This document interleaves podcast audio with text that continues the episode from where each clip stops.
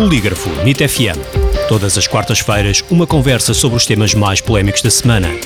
O Polígrafo vem à NIT FM para fazer o fact-checking das notícias que foram publicadas nas redes sociais, blogs e declarações de figuras públicas. Em direto às quartas-feiras às 10 da manhã e para ouvir em podcast em nitfm.pt.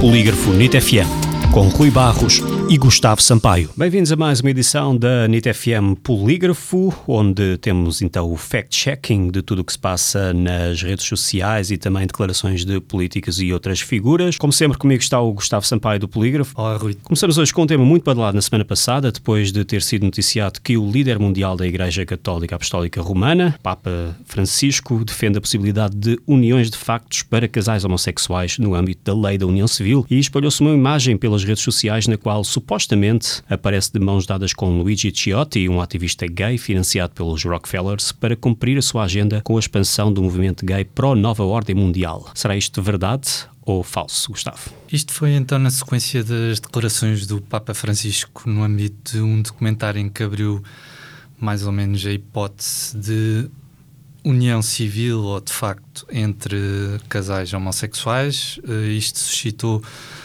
múltiplas publicações nas redes sociais e numa delas aparece uma imagem de, do Papa Francisco de mãos dadas com um indivíduo que é identificado como um ativista gay financiado pelos Rockefellers. Nós analisámos esta